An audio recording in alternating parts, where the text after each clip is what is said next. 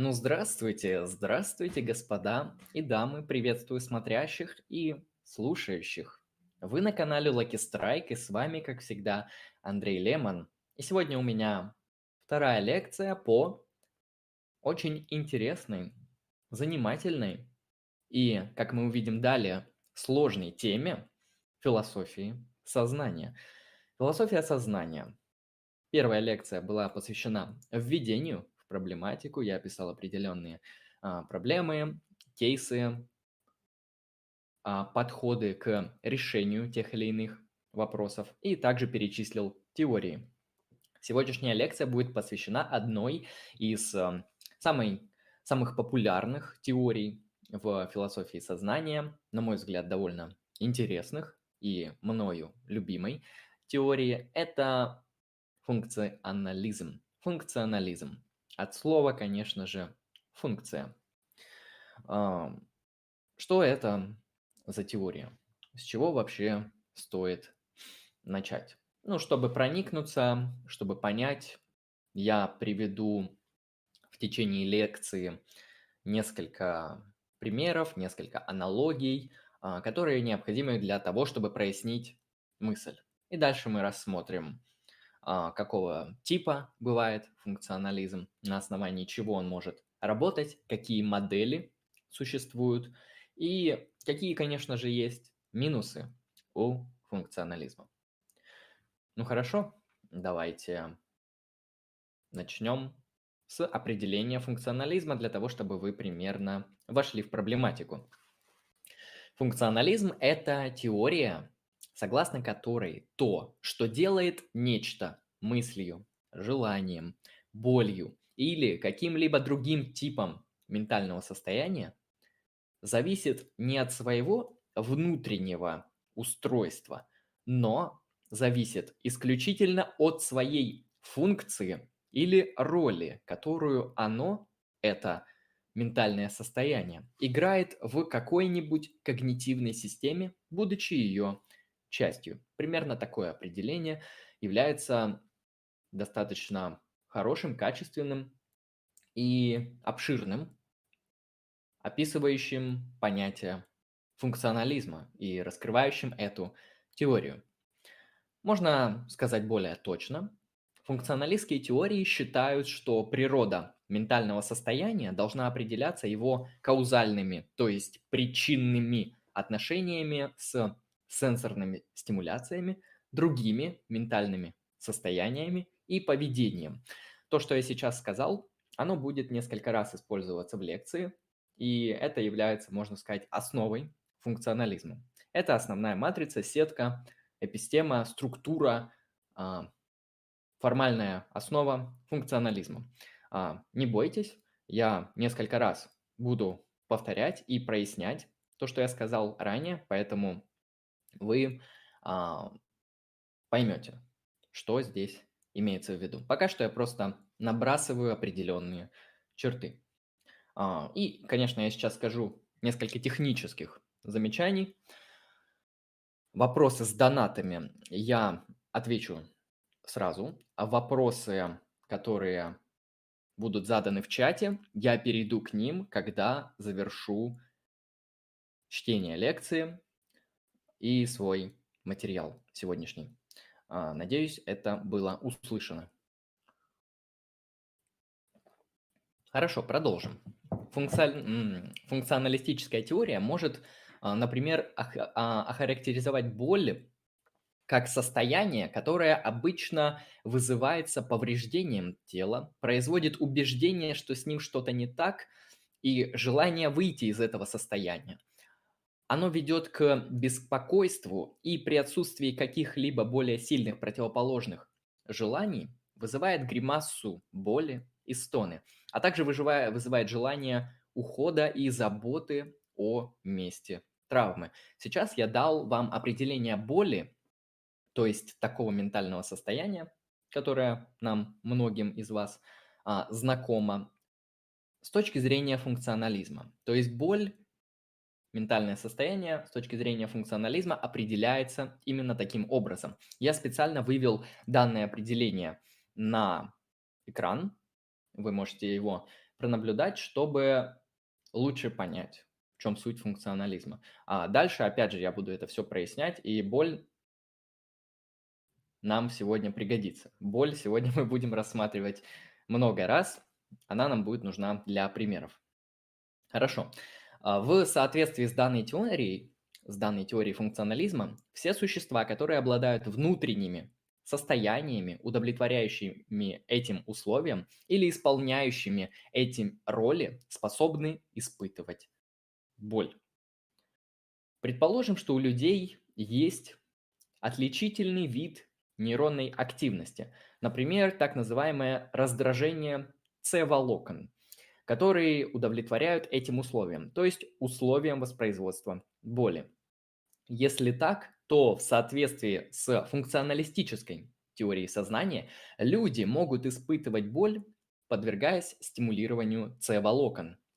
Но также, также эта теория допускает наличие ментальных состояний у существ с совершенно иным физическим устройством, нежели люди. Если есть состояние гипотетических марсиан, ну, не знаю, пусть это будет состояние какого-нибудь количества зеленых пятен а, у них в организме, или неорганические состояния каких-нибудь компьютеров или андроидов, которые удовлетворяют данным условиям, то данные существа также смогут испытывать боль. То есть боль – это некоторая функция, которая выражается в том, что я описал в определении боли. А реализовываться данная функция может на различных физических носителях. Это может быть человек с его С-волокнами, это может быть марсианин с его зелеными пятнами, это может быть компьютер с его кремниевыми чипами и так далее. Как часто выражаются функционалисты, боль может быть реализована различными типами физических состояний. Или, проще говоря, боль и ментальность является множественно реализуемой. Функционализм, он является теорией, которая привлекательна для физикалистов. А, дело в том, что многие физикалисты убеждены, что чрезвычайно вероятно, что любые состояния, которые способны играть указанные роли, будут являться именно физическими. Вы можете еще использовать термин материальными, а, но мне этот термин не нравится, я предпочитаю использовать слово физический. Хорошо. Если это так, то функционализм может выступать в качестве материалистической или физической альтернативы тезису психофизического тождества, который, этот тезис психофизического тождества, утверждает, что каждый тип, каждый тип ментального состояния тождественен определенному типу нейронного состояния. Это теория тождества, о которой я рассказывал в первой лекции. Понятно, что кратко. Теория тождества говорит, что определенные ментальные состояния, они тождественны определенным типам нейронных состояний, то есть наших процессов в мозге, например, или состоянии организма. Из этого тезиса, кажется, следует, что никакие существа с мозгом, отличающихся от наших мозгов, не могут разделять наши ощущения, наши убеждения, наши желания, независимо от того, насколько их поведение и внутренняя организация могут быть схожи с нашим мозгом и с нашей организацией. И таким образом функционализм с его утверждением, что ментальные состояния могут быть множественно реализуемыми, расценивается в качестве позиции, которая представляет менее шовинистическую теорию сознания, в отличие от теории тождества. Как я описал выше, проблема с теорией тождества заключается именно в том, что никакая система не похожая на здоровый, функционирующий человеческий мозг, не сможет иметь, воспроизводить те или иные ментальные состояния.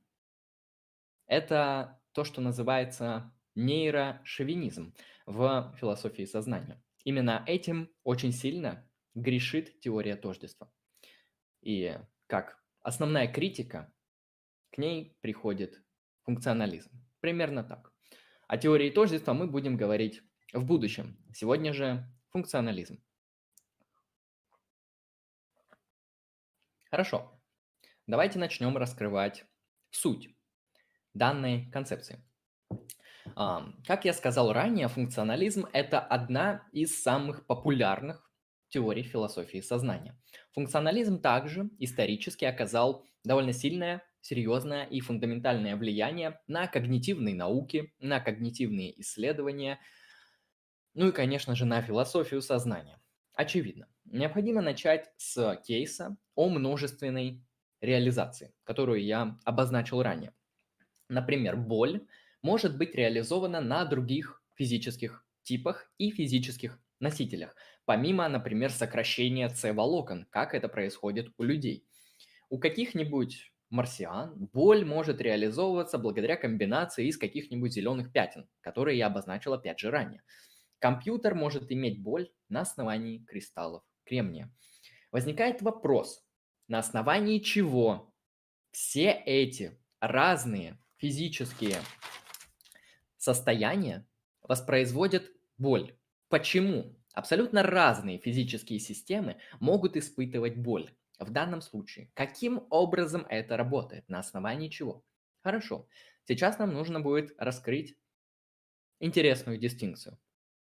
Дело в том, что некоторые вещи в нашем мире, некоторые предметы, объекты, да, они определяются тем, из чего они сделаны. То есть, исходя их, из их внутреннего состояния, из их внутренней структуры, того, из чего они состоят. Какой мы можем привести здесь пример для прояснения данной мысли? Довольно банальный и всем знакомый. H2O – это также вода. Хорошо. Вода состоит из определенных химических элементов H2O. Это вещество может принимать различные формы и агрегатные состояния, при этом все равно оставаясь водой. Это довольно интересный момент, то есть твердая вода, например, лед, это все еще H2O. Жидкая вода – это H2O. Испаренная вода тоже является H2O. Вода является водой только потому, что она имеет внутреннюю структуру. Структуру H2O. Хорошо вода является самой собой благодаря этой внутренней структуре.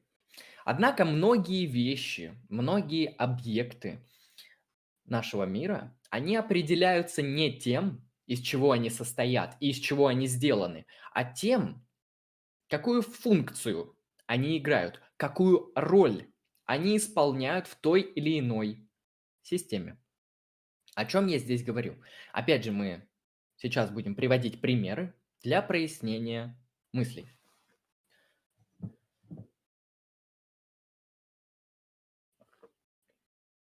Например, орган, который мы можем назвать, ну и называем, очевидно, сердцем. Сердце – это такой орган, который качает кровь по организму, если мы берем человеческое сердце. Хорошо. Для данного сердца не важно, из чего оно сделано. Из мышц, из резины, из механизмов, из металла, из пластика. Не имеет значения. Для сердца важно, знаете что? Важна та функция, которую это сердце выполняет. То есть то, какие задачи осуществляет данный объект. Пока оно качает кровь необходимым образом, оно выполняет ту же самую работу, вне зависимости от того, из чего это сердце сделано. Это не имеет значения. Ее материал, ее внутренняя структура данного органа, его не имеет значения. Хотя внутренняя структура имеет значение, например, в случае с водой, с H2O, ну и другими а, различными объектами, например, там, алмаз или что-то подобное. Однако с сердцем по-другому. И это интересно. Дело в том, что наши ментальные состояния имеют также определенные функции. И это основной кейс функционалистов. Функционализм утверждает, что та или иная вещь, тот или иной объект, что-либо представляет собой ментальное состояние в силу того, что оно выполняет определенную функцию. То есть нечто является ментальным состоянием только если оно выполняет ментальные функции. Хорошо. А, ментальные состояния, состояния сознания являются у нас таким образом, чем? Правильно, функциональными состояниями. Это основной тезис функционализма. Давайте рассмотрим на примере, опять же, нашей любимой боли. Итак, возвращаемся к определению боли. Что такое боль? Это состояние, которое обычно вызывает повреждение тела, производит убеждение, что с ним что-то не так, и желает, а, и желание выйти из этого состояния, ведет к беспокойству и при отсутствии каких-либо более сильных противоположных желаний вызывает гримасу боли и стоны, а также вызывает желание ухода и заботе, и заботы о месте травмы. Это наше любимое определение боли, которое нам сегодня будет, опять же, много раз пригодится оно нам сегодня. Да, дальше. Мы дали определение боли. А, функционалист считает, что любое состояние, которое будет играть подобную роль, вышеописанную, оно будет являться как раз-таки болью и ничем либо иным. Напомню, что боль – это ментальное состояние. Боль – это состояние, которое играет особую роль, выполняет определенные функции, которые характеризуются в том, что я описал выше.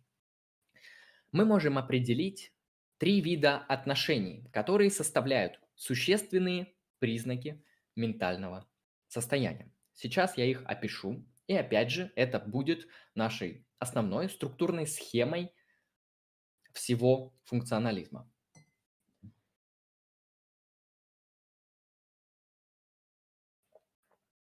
Итак, три элемента. Первый. Типичные способы, которыми среда вызывает ментальные состояния. Или кратко, запомните, это ввод в воду. Хорошо. Второй элемент. Типичные способы взаимодействия психического состояния с другими подобными состояниями. Это, если кратко, внутренние состояния. Третий элемент. Типичные способы, благодаря которым ментальные состояния в сочетании с другими подобными состояниями вызывают поведение. Это, кратко говоря, вывод. Структура выглядит следующим образом ввод, вывод и взаимодействие между внутренними состояниями. Если кратко. Хорошо. Запоминаем это все. Далее. Все, что имеет значение для ментального состояния, это связь с сенсорным вводом, поведенческим выводом и другими ментальными состояниями та самая связь между другими ментальными состояниями. Хорошо. А, дело в том, что часто считают, что для того, чтобы быть функционалистом, необходимо быть физикалистом. И сейчас я постараюсь это опровергнуть. Очевидно, что это не так. Сейчас я расскажу почему. Вам необходимо, точнее, вам не необходимо разделять функционализм Ошибка. Вам не необходимо разделять физикализм, чтобы быть функционалистом. Проще говоря, если вы являетесь каким-нибудь дуалистом, вы считаете, что сознание – это нематериальный ум, картезианская когита, или, проще говоря, душа, вы можете оставаться при этом функционалистом. Почему? Потому что душа также может описываться в терминах функций. И в этом плане функционализм, он является метафизически нейтральной позицией. То есть вы можете быть как физикалистом, так и спиритуалистам, да, а, в данном контексте. Или это еще называют идеалистом. Ну, так или иначе, не обязательно разделять так называемую материалистическую физикалистскую повестку. Функционализм, он в этом плане является метафизически нейтральным, что довольно важно и интересно. Хорошо. Это связано с тем, что функционализм определяет ментальные состояния с точки зрения их функций, а не с точки зрения того, из чего они сделаны, из чего они внутренне состоят, как было в примере с H2O, с водой. Однако, несмотря на это, большинство функционалистов в современности, конечно же, являются функционалистами. Блять. Большинство функционалистов являются физикалистами. Вот. Когда два слова на букву F похожих, путаешься, заговариваешься. Прошу прощения. Хорошо. С чем это вообще связано? Почему большинство функционалистов физикалисты? Как это получилось? Ну, я думаю, здесь проблема, ну, а точнее, причины в этом довольно простые и исторические. Дело в том, что функционализм можно рассматривать исторически как, а, как развитие идей бихевиоризма. Про бихевиоризм, возможно, вы слышали. А, то есть это как минимум одна из школ психологии, также это философский подход при ответе на вопрос о сознании и не только. Бихевиоризм был очень популярен в второй половине, по-моему, 20 века, если я не ошибаюсь. Но бихевиоризм имеет несколько проблем. Во-первых, бихевиоризм отрицает, что ментальные состояния являются внутренними состояниями. И вторая проблема – это проблема цикличности или порочного круга.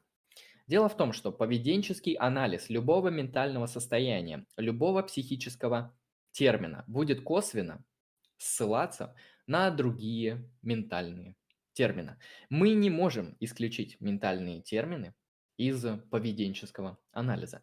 Цель бихевиоризма – описывать поведение. Но для того, чтобы описывать поведение, Бихевиорист обязан, ему необходимо будет апеллировать к ментальным терминам, которые, с точки зрения данной теории, являются чем-то онтологически недоступным, а, либо просто несуществующим.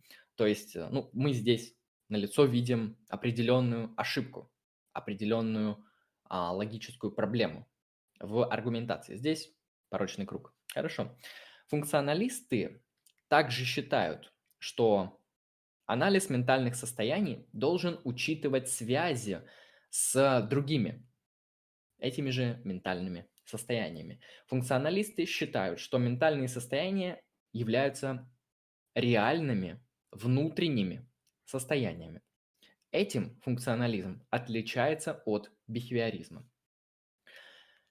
Наши ментальные состояния с точки зрения функционализма не сводятся только к поведению они на самом деле происходят у нас, ну, в головах, предположим, да, они действительно реальны, они существуют, в отличие от бихевиористической повестки, в которых это все либо действительно в теории не существует, либо игнорируется через их методологию. Хорошо. Наши ментальные состояния, они не сводятся только к поведению – они на самом деле происходят у нас внутри. Да, внутренние ментальные состояния, как я и сказал. Функционалисты также признают тот факт, что анализ ментальных терминов прямо или косвенно вызовет апелляцию к другим ментальным терминам. Для функционалиста это не является какой-либо проблемой, то, что одни ментальные термины ссылаются на другие ментальные термины, что является, опять же, проблемой для бихевиориста. Для функционалиста описание ментальных состояний должно быть целостным, должно включать целую картину, без игнорирования каких-либо а, элементов той или иной исследуемой ситуации. Мы должны определять ментальные термины в их взаимосвязи то есть целостно, а не как-то разрозненно, выборочно и игнорируя либо одно, либо другое. Хорошо. Сейчас я приведу какой-нибудь пример, да, наверное, схемку какую-нибудь вырисую вам для того, чтобы вы понимали, что такое вот целостный анализ. Um, ну хорошо, представим какую-нибудь простую схему. Человек имеет убеждения, а также желание что-то заполучить, например, съесть апельсин. Он представляет, как он это делает. И в данной цепи нам необходимо, чтобы описать ситуацию правильно и корректно, ссылаться на его внутренние состояния. Более того, мы должны обязательно ссылаться также и на взаимосвязь данных состояний ментальных внутри. А, и для этого как раз-таки необходим вот этот функционалистический анализ, который не игнорирует внутренние состояния, который с радостью это все описывает. Описывает желание, описывает убеждение, описывает представление и потом уже может и описывать э, действия. Э, в данном случае бихевиорист, он поступит следующим образом. Он опишет только поведение. То есть он не будет говорить про убеждение, про желание, про представление. Он только скажет, э, человек сделал движение X, Y и Z. То есть данный анализ, он является довольно скудным. Однако анализ состояний с точки зрения функционализма, он должен учитывать все вот эти элементы, которые я описал выше. Их может быть больше, намного больше. И все эти элементы должны быть учтены вместе, то есть целостно. Примерно так. Хорошо. А, давайте посмотрим вообще, какие есть а, возражения. Есть одно основное возражение в отношении функционализма, с которым функционалисты пытаются различными стратегиями справиться. Давайте опишем проблему. Дело в том, что функционализм также имеет круг в аргументации. Или мы ее сейчас будем называть проблему циркулярности, то есть порочный круг. Хорошо.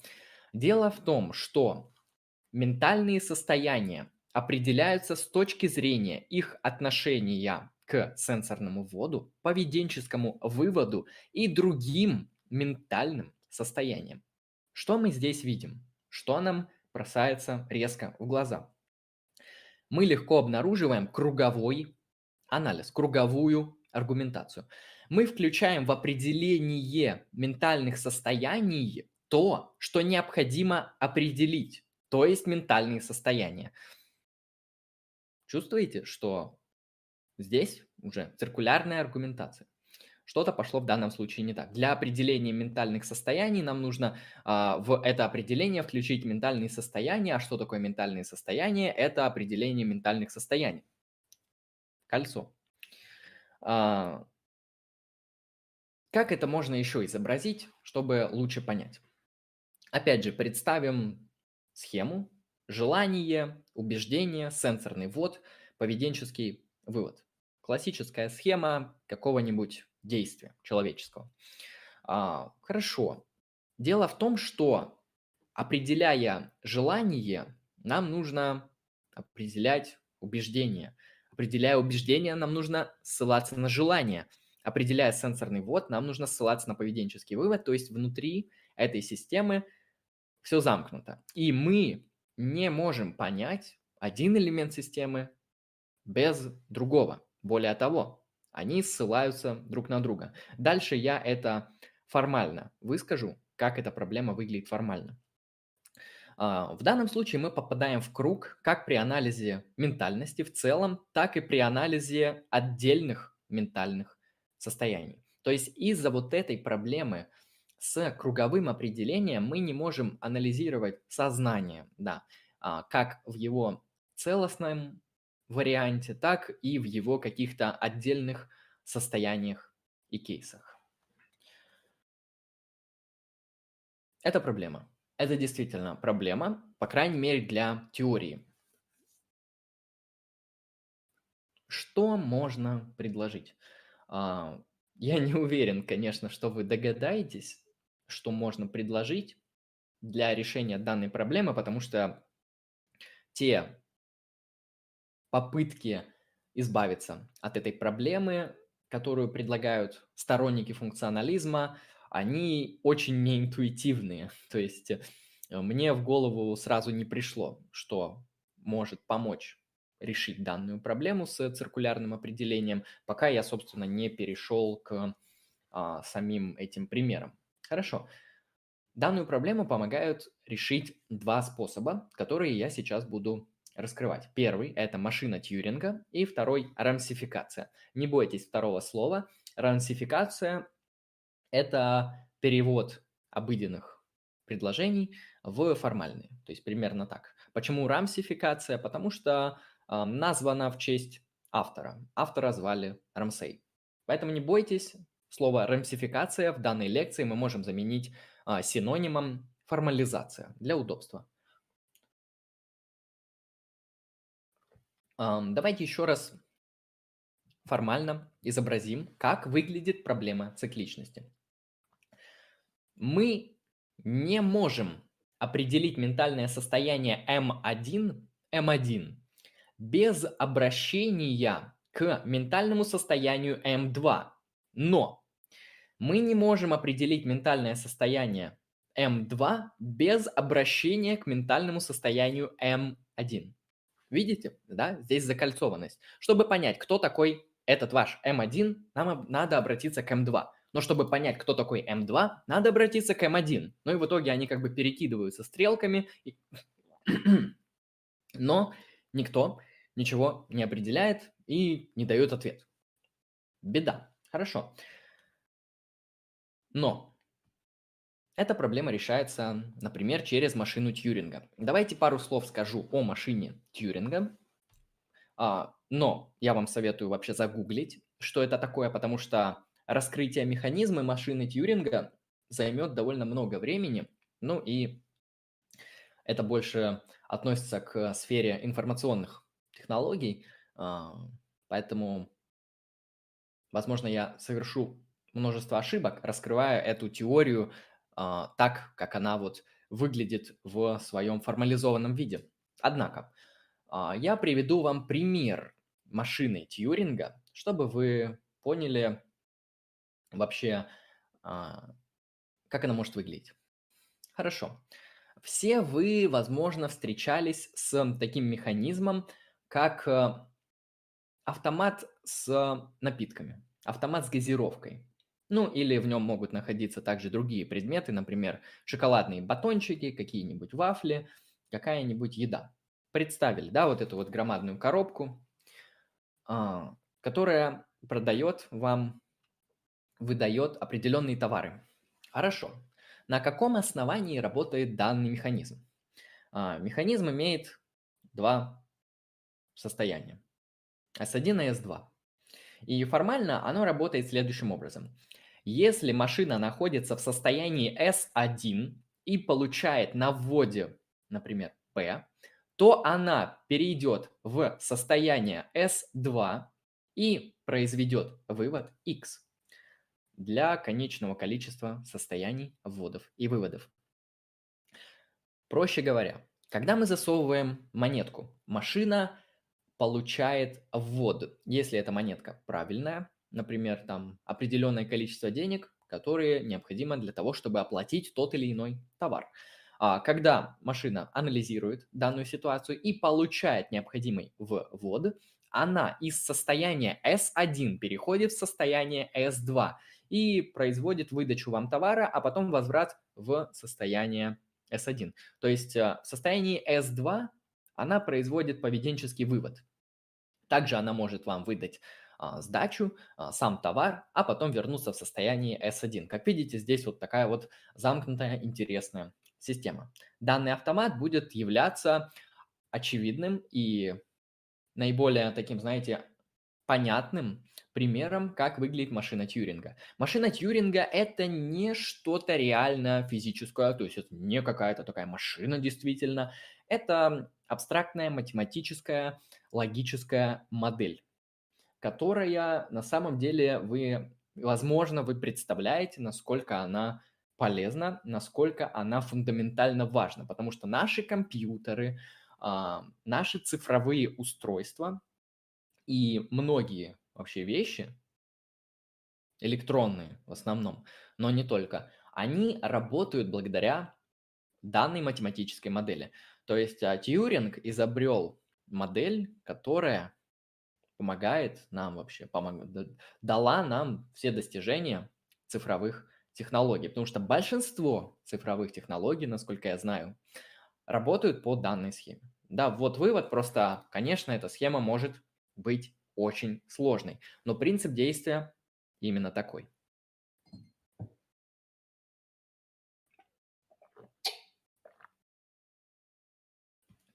Хорошо. Зачем я вам рассказал про эту машину Тьюринга? Она нужна нам для того, чтобы избежать проблемы циркулярности. Хорошо. А, я описал проблему циркулярности, да, то, что нам нужно прояснять M1 через M2, а M2 через M1. Но знаете что? Дело в том, что абсолютно то же самое, та же самая проблема, да, уже в кавычках проблема, относится к машине Тьюринга. Дело в том, что состояние машины Тьюринга полностью определяется ее отношением к вводу, выводу и другими внутренними состояниями машины. То есть та же самая схема, которую мы описывали ранее. В данном случае существует идентичный круг в определении состояний машины Тьюринга. То есть да, тоже есть циркулярность. Однако у нас данная циркулярность не вызывает каких-либо проблем. Это не является какой-то палкой в колесе. Мы можем понимать, мы можем описывать работу машины Тьюринга. Дело в том, что данный вид циркулярности, цикличности, он не будет являться порочным. То есть данная проблема не подпадает под порочный круг в аргументации. Почему? Потому что это непорочный круг. Это просто круг, циркулярность. Почему непорочный? Потому что мы можем успешно описать то, как эта машина работает. У нас не возникает проблем, у нас не возникает каких-то дыр в аргументации, и при этом система работает. Более того, вы можете пронаблюдать на практике, как эта система прекрасно и замечательно работает. А, Далее. Следующая причина, почему машина Тьюринга является привлекательной для функционалистов. Знаете почему она интересна им? А потому что машина Тьюринга является множественно реализуемой. То есть мы можем представить, что машина Тьюринга реализуется на автомате, который выдает вам Кока-Колу, на автомате, который наливает вам кофе, на каком-нибудь ином автомате – Ваш компьютер, ваш телефон может работать по тем же самым принципам. То есть данная структура, она является множественно реализуемой, вне зависимости от какого-то своего физического субстрата. Рефлексии по поводу машины Тьюринга повели, привели к появлению машинного функционализма. Сейчас о нем будет несколько слов. Машинный функционализм – это теория, в соответствии а, с которой Любое создание, наделенное сознанием, может рассматриваться в качестве машины Тьюринга, чья работа может быть полностью определена и описана машинной таблицей или программой, да, которая имеет следующую форму, да, которую я уже ранее описывал, но давайте я вам повторю ее для удобства. Если машина находится в состоянии S1 и получает на вводе P, то она перейдет в состояние S2 и произведет вывод x. Хорошо. Машинная таблица этого вида описывает работу детерминированного автомата. Но большинство функционалистов, машинных функционалистов, о которых я сейчас говорю, они считают, что правильной моделью сознания должна быть модель не детерминированного автомата, где все каузально а, замкнуто, а вероятностного автомата, а, в котором программа определяет для каждого состояния и совокупности а, входов вероятность, с которой машина перейдет в следующее состояние и произведет некоторый отдельный поведенческий вывод. То есть чем с точки зрения машинного функционализма наше сознание отличается от э, машины Тьюринга? Да, в принципе, ничем, кроме того факта, что она не детерминирована вот э, стопроцентно, то есть за S1 всегда влечется S2, а за S1 с вероятностью определенной, да, эта вероятность может быть большая, 99%, влечется S2. Примерно так. Это такое важное дополнение, которое делают функционалисты машинного типа, чтобы на них не обрушивался шквал критики, что вы делаете из человека исключительно машину. Ну, во-первых, человек в каком-то смысле с точки зрения данной теории является действительно машиной, просто очень-очень сложной. Хорошо. Основной здесь представитель, если вам интересно, это Хиллари Паттем. Так, что у нас дальше?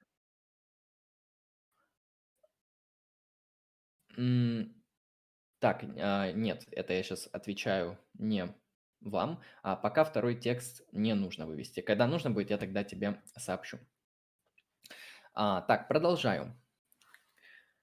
Функционалист в данном случае считает, что разум, да, mind, наше сознание, а, просто является машиной Тьюринга. А ментальные состояния машины – это состояния, которые записаны в таблице. Да? Хорошо. В чем вообще преимущество данного подхода? Преимущество в том, что мы избегаем проблему той самой циркулярности, того самого порочного круга. И очевидно, что машина человеческого разума является просто невероятно сложной. Настолько комплексно сложной, что вряд ли мы сможем, по крайней мере, в ближайшее время описать и определить, каким образом наше сознание вообще работает. А, мозг, наш мозг, реализует машину Тьюринга, мозг запускает эту машину Тьюринга. Проще говоря, машинный функционалист он рассматривает сознание как компьютерную программу. Возможно, вы часто слышали эту аналогию между хардом и компьютерной программой. А, это традиция, это аналогия для прояснения тех или иных теорий, она идет как раз-таки от функционализма в философии сознания. Что считает функционализм? Довольно все просто. Функционалист считает, что наш мозг это hard, да, это железо. Это некоторый субстрат, на котором работает. Что работает? Правильно, наше сознание, а, ну, mind, наш софт, то есть наша программа. Проще говоря, мозг, он запускает наше сознание, так же как структурные, хардовые, железные особенности компьютера запускают ту или иную программу, ту или иную операционную систему и софт. Такое же отношение с точки зрения функционалистов между сознанием и мозгом. То есть мозг – это хард, сознание – это программа. Хорошо. Опять же, в чем же здесь плюс и крутой момент для функционалистов? Дело в том, что данное программное обеспечение, которое я уже обозвал сознанием, может быть реализовано на различных других видах оборудования. Например, у тех, у тех же самых гипотетических марсиан оно может быть реализовано в комбинации каких-нибудь зеленых капель, а также у каких-нибудь роботов или компьютерах это сознание может быть реализовано на кремниевых чипах и так далее. Наш мозг является своего рода компьютером, а сознание своего рода компьютерной программой. Это и есть машинный функционализм. Хорошо. Это один способ, как мы можем обойти ту самую проблему циркулярности. Мы можем ее, просто говоря, снять. Мы можем показать, что э, данная проблема не является проблемой. Потому что из этой проблемы не следует, что мы не можем описывать, понимать, а, что происходит с сознанием, какова его природа, каким образом оно работает. Этот круг не является порочным. Хорошо. Однако существует иной способ решения данной проблемы циркулярности, который я обозвал ранее рамсификацией а, или формализацией. Хорошо. Он также направлен на решение данной проблемы. Дело в том, что чтобы составить предложение Рамсея, да, а, чтобы произвести вот эту операцию рамсификации, а, Алексей, можешь выводить второй текст, а, нам необходимо сделать следующее. Первый шаг – это связать все эти обобщения, затем заменить все имена разных типов ментальных состояний теми или иными разными переменными. И потом произвести экзистенциальную квантификацию этих переменных следующим образом. Если вам уже вывели на экран, то вы можете обнаружить, как это все выглядит. А, вот у нас есть а, а, переменные x, y, z, w. Да, это может быть a, b, c, d, что угодно. И в скобочках вы видите формализованное определение боли, которым, которым мы пользовались ранее, которое не было как раз-таки еще рамсифицировано, то есть а, было записано на естественном языке. Прошу прощения. И как теперь это все выглядит? А, выглядит это следующим образом. Существует x, y, z, w, то есть здесь вы видите квантор существования. А в скобках мы видим x, как правило, вызывается телесным повреждением, и x, как правило, продуцирует состояние y, z и w. И x, как правило, вызывает гримасу боли и стоны. Как видим, в данном случае, произведя вот эту а, процедуру рамсификации, мы заменили все ментальные состояния переменными, и в нашем предложении осталось только состояние, описывающее поведение. Да? А ментальные внутренние состояния мы заменили переменными. А, хорошо. А, что сейчас произошло? Зачем это все нужно было? А, Сейчас я буду все вам объяснять, так что не бойтесь, если вам непонятно. Для начала нужно начать с такого простого, банального примера, который нам поможет понять данную идею. Хорошо.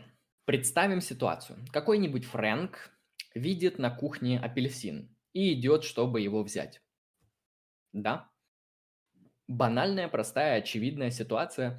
Я думаю, вы многие с ней сталкивались. Хорошо. Что вообще произошло? Как это случилось? И сейчас нам необходимо произвести вот эту процедуру рамсификации, чтобы объяснить происходящее. Хорошо. Что произошло? Фрэнк имеет перцепцию, то есть восприятие апельсина на кухне. И это, это, это восприятие заставляет его верить то есть иметь убеждение, beliefs, что апельсин находится на кухне. Хорошо. Это убеждение вместе с его желанием заполучить апельсин заставляет его сделать данное действие. То есть взять этот апельсин. Получив апельсин, Фрэнк чувствует удовлетворение. Вот такой вот банальный пример. А, что нам нужно, чтобы произвести рамсификацию? Во-первых, нужно весь этот э, перечень действий записать в одно предложение. Что получится? Фрэнк воспринимает апельсин на кухне, и это заставляет его иметь убеждение, что апельсин находится на кухне. И это вместе с его желанием получить апельсин заставляет его взять апельсин, и это заставляет его чувствовать удовлетворение мы все составили в одном предложении. Далее, что нам нужно сделать? Далее, для проведения рамсификации нам нужно заменить все фразы и термины, относящиеся к ментальным состояниям переменными. Ну, например, банально. Мы заменяем воспринимает апельсин, то есть это ментальное состояние, воспринимает апельсин, на переменную x. Далее, вера в то, что апельсин находится на кухне, то есть убеждение, мы заменяем на b. И так далее. Все ментальные состояния мы заменяем переменными. И на выходе мы получаем что-то типа того, что вы видите на эм, экране.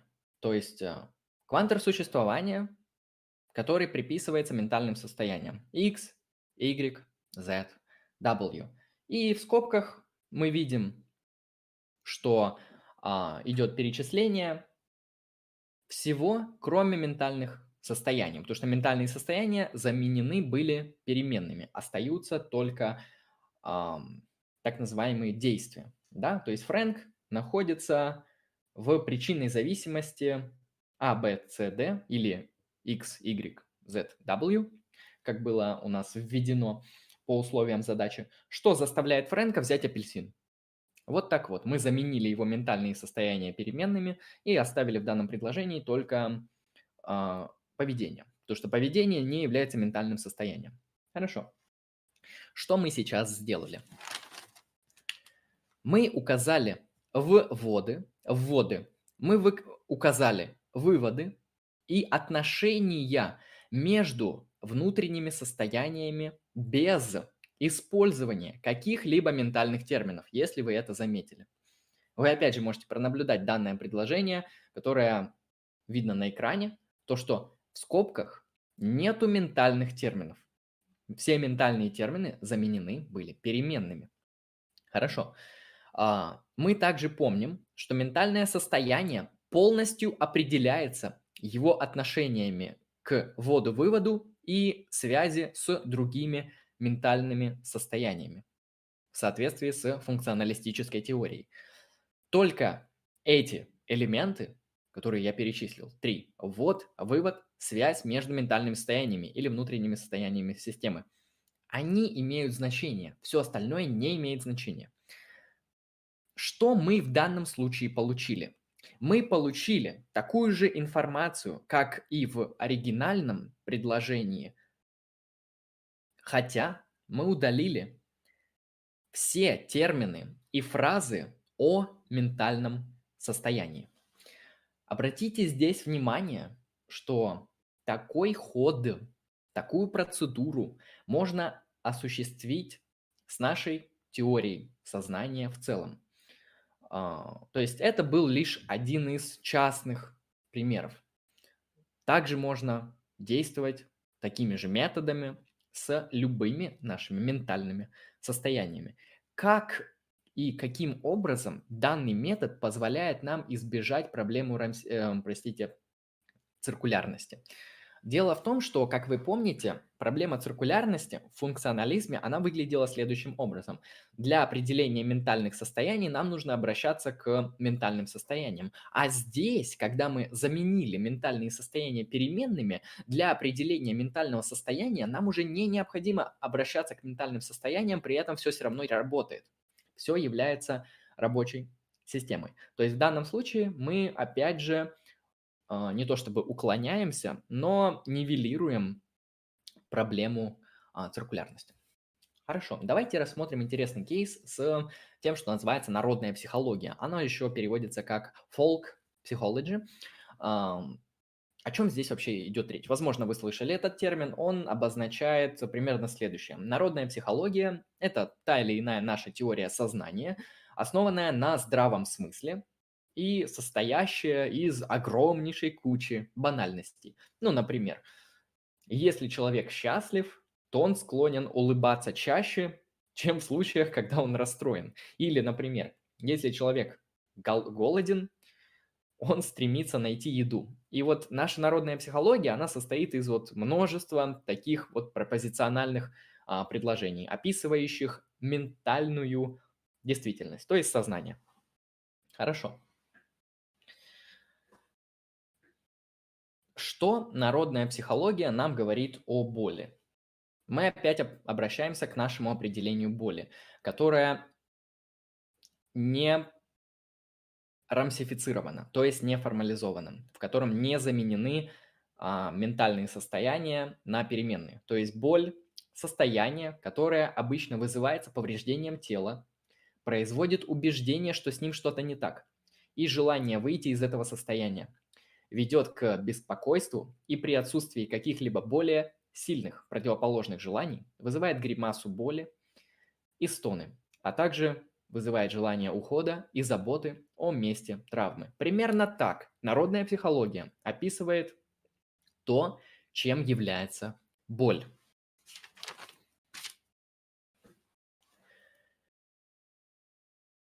То есть, исходя из этой схемы, мы можем примерно понимать, как вообще работает боль. Потому что мы описали ее функции. Какую роль в системе она играет. Хорошо. А, производим с данным определением рамсификацию, которую вы видите на экране, и получаем более лаконичную форму. Хорошо.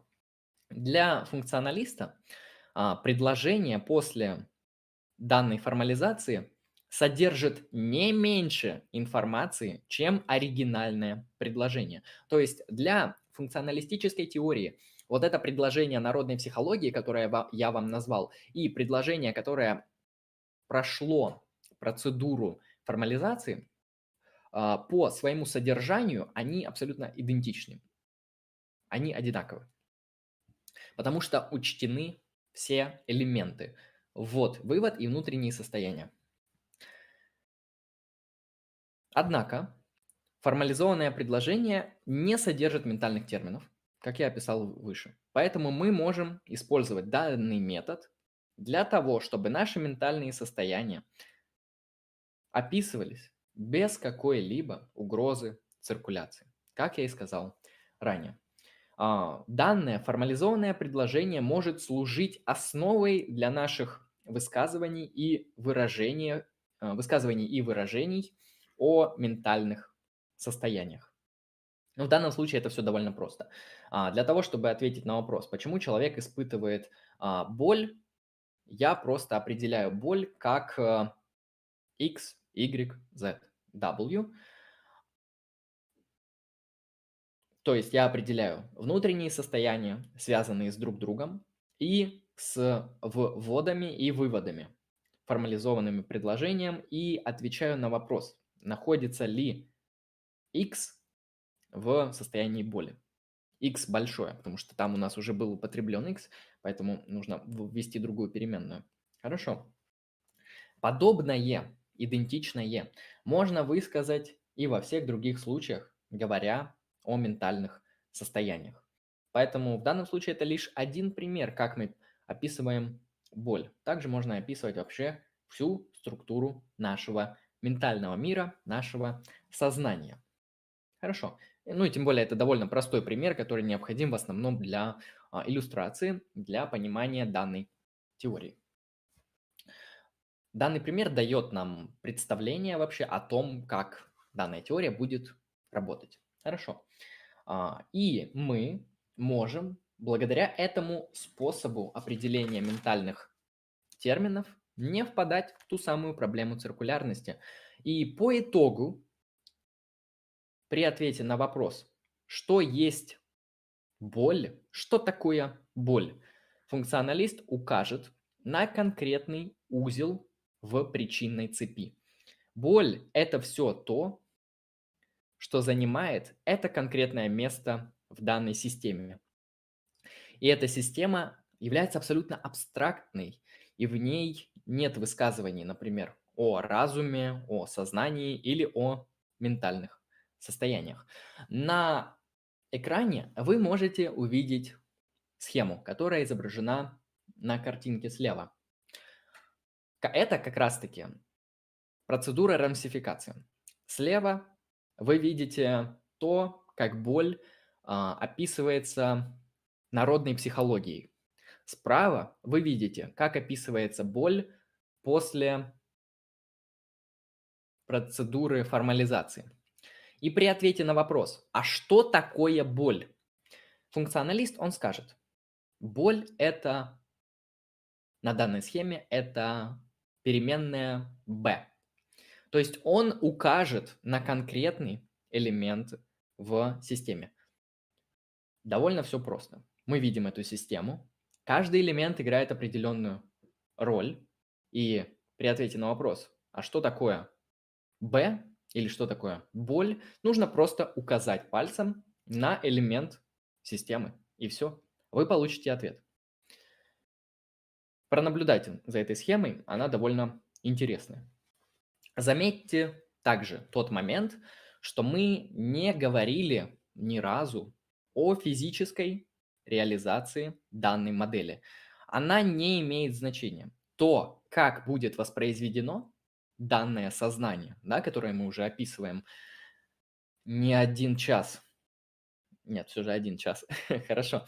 А, данное сознание может быть очевидно, множественно реализуемо. Оно может быть реализовано на таком носителе, как человеческий мозг, как э, какой-нибудь инопланетянин, как компьютер, как искусственный интеллект и так далее. То есть физическая реализация не имеет значения, и это очень важно для теории расширенного сознания. То есть сознание в данном случае это любой объект, который может выполнять роль сознательного агента. Примерно так. Кстати, да, это важно вот э, в тесте Тьюринга. Вы, очевидно, я думаю, все слышали про тест Тьюринга, э, который позволяет определить, есть ли у машины, у искусственного интеллекта сознание. И в данном случае это все не противоречит, то, что я писал. Более того, оно даже дополняет. То есть, если некоторый x может успешно играть роль, неотличимую от сознательного агента, то есть в диалоге с этой машиной вы не поймете и не сможете отличить, что это машина или что это человек – вы не сможете определить это, а, то данный агент, данный объект, он проходит тест Тьюринга на сознание. То есть это такой объект, который может воспроизводить то самое сознание.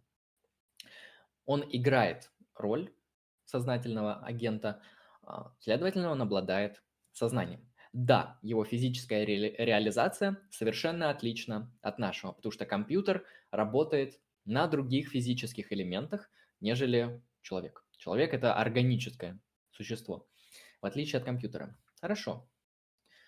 Дело в том, что с данным методом рамсификации, то есть формализации перевода, есть на самом деле также несколько проблем. Дело в том, что функционалист, он определяет сразу все ментальные термины и все ментальные состояния. Хорошо. А, он определяет причинную сеть вводов, выводов и внутренних состояний системы. Да, ему необходимо все это определить для описания того или иного явления. А, ну и затем, когда мы спрашиваем, что такое боль, он просто указывает на один из узлов, из элементов данной системы. В чем проблема? В чем недостаток данного подхода? Сейчас я вам покажу, в чем же здесь беда.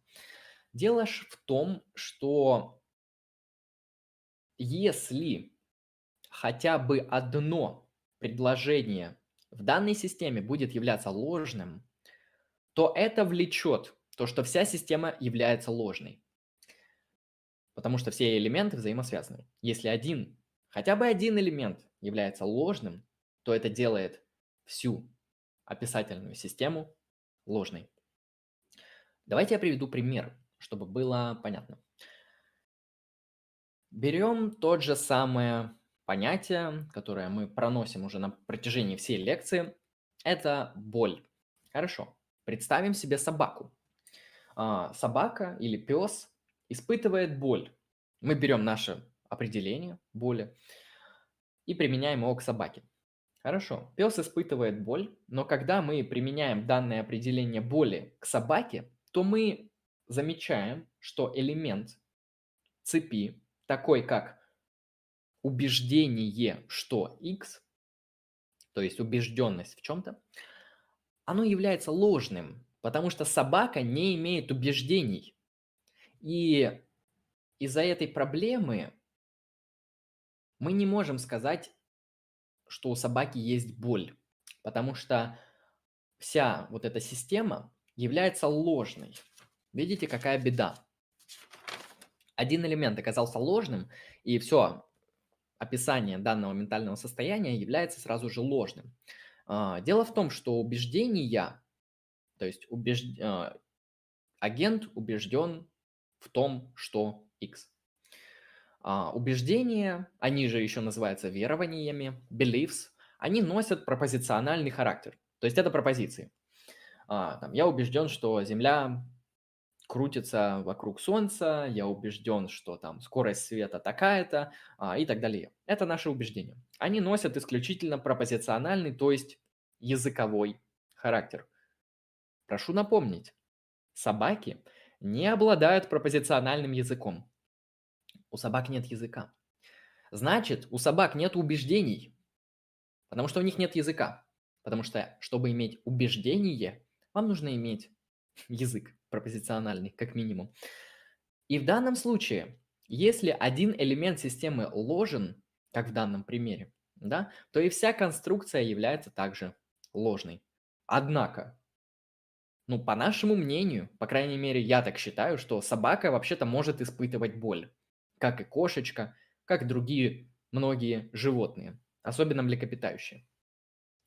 Исходя из этого определения, боль – это то, что могут испытывать только взрослые люди. Видите, как сузился данный круг? Во-первых, люди, во-вторых, только взрослые. Почему? Потому что дети до какого-то возраста, они также не имеют пропозиционального языка. А, и в данном случае мы не можем сказать, что с точки зрения функционализма они имеют боль. Хорошо. Это беда. Это серьезная проблема. Ее надо каким-то образом решать. А. Я еще хочу такой элемент вставить, то, что вот это вот а, предложение Рамсея, то есть предложение, а, которое требует формализации для работы функционалистической системы, оно будет содержать в себе очень много элементов и банальностей, всяких таких, знаете, пропозиций, очень спорных, которые относятся к народной психологии. Там будет куча элементов, вероятнее всего, хотя бы один из этих элементов из народной психологии окажется ложным. И, соответственно, вся система также окажется ложной. Это еще более серьезная беда. Хорошо. Ну и в данном случае холистический подход, то есть целостный, то есть когда вся система рушится, если хотя бы один элемент является ложным, это целостный подход, а, функционализм в данном случае определяет термины ментальных состояний в одном предложении Рамсея. То есть это работает именно таким образом. Это целостный а, анализ.